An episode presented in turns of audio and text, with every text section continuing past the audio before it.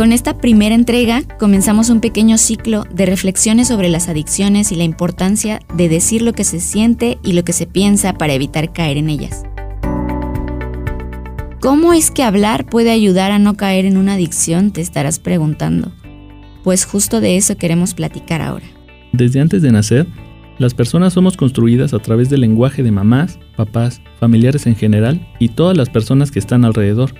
¿Cómo será? ¿A quién se parecerá? ¿Cómo le llamaremos? Etcétera. Son preguntas que ayudan a pensar al nuevo ser.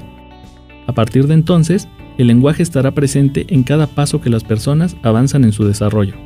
Pero aquí no solo hablamos de las palabras dichas, sino de las no dichas también, de las palabras que se piensan a nivel consciente o inconsciente. Un papá puede pensar conscientemente, estoy muy feliz porque voy a tener una hija o hijo. Y a nivel inconsciente pensar, Tener una hija o hijo implica reducir mi tiempo para salir con los amigos.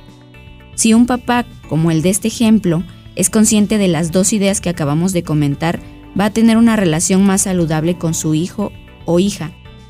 Si el mismo papá en cambio mantiene inconsciente la segunda idea, que es la del tiempo que ya no tendrá para salir con sus amigos, es probable que esa idea se vuelva un acto y entonces por ejemplo, negará inflexiblemente los permisos para que su hija o hijo salga con sus propios amigos sin conocer el motivo de su cerrazón. Es así que, como en la vida cotidiana en general, hablar de lo que se piensa y siente permite a las personas tener más claro el camino y ser más conscientes de las motivaciones de sus actos. Así es que podemos pensar desde ahora que cada conducta adictiva puede ser el acto que representa algo que no hemos podido decir.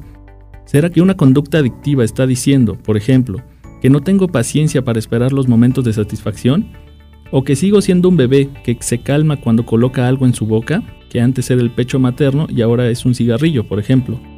O puede decir que me conozco tan poco que necesito utilizar sustancias para tolerar las emociones e ideas que tengo.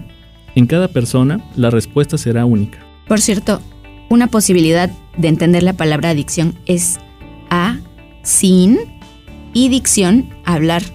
Es decir, sin hablar. Así que por esto y por todo lo anterior, vale mucho la pena hablar. Gracias por escucharnos.